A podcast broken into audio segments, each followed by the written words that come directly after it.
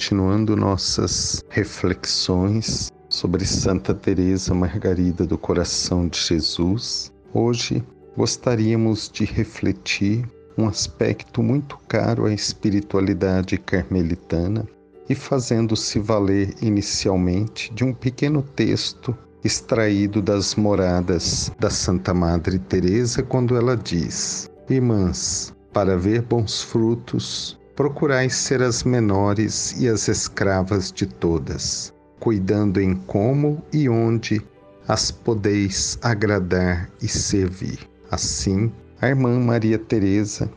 entendeu profundamente estes dizeres da Santa de Ávila, apenas para ilustrarmos algumas ocasiões vividas pela futura santa, lembramos quando ela foi realizar a sua profissão religiosa, examinando o seu interior e de uma forma muito humilde, viu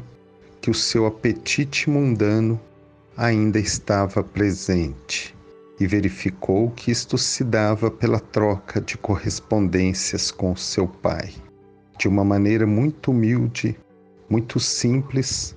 acordou com o pai que a acompanhava desde tenra idade que as cartas trocadas iriam cessar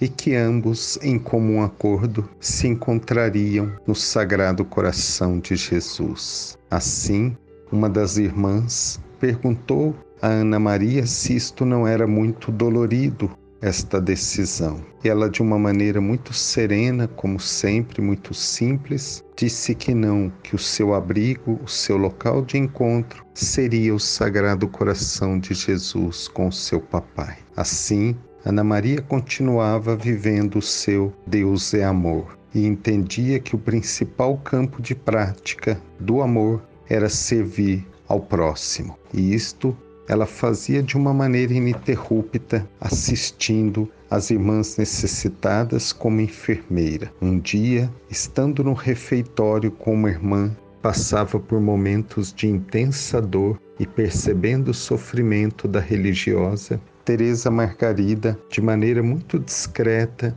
levantou do seu assento e ainda que contrariando o seu jeito de ser muito discreto, foi até a religiosa e, de uma forma muito tênue, deu-lhe um beijo sobre o local onde havia esta dor intensa e retornou de uma maneira muito breve para o seu assento. Assim que retornou, as dores da irmã cessaram. Estes exemplos ilustram como foi a breve vida irmã Teresa Margarida, sempre voltada inteiramente para Deus, sempre voltada inteiramente para o seu programa de vida, Deus é amor, e o seu campo de apostolado se fazendo no servir ao próximo, e nesse caso em particular,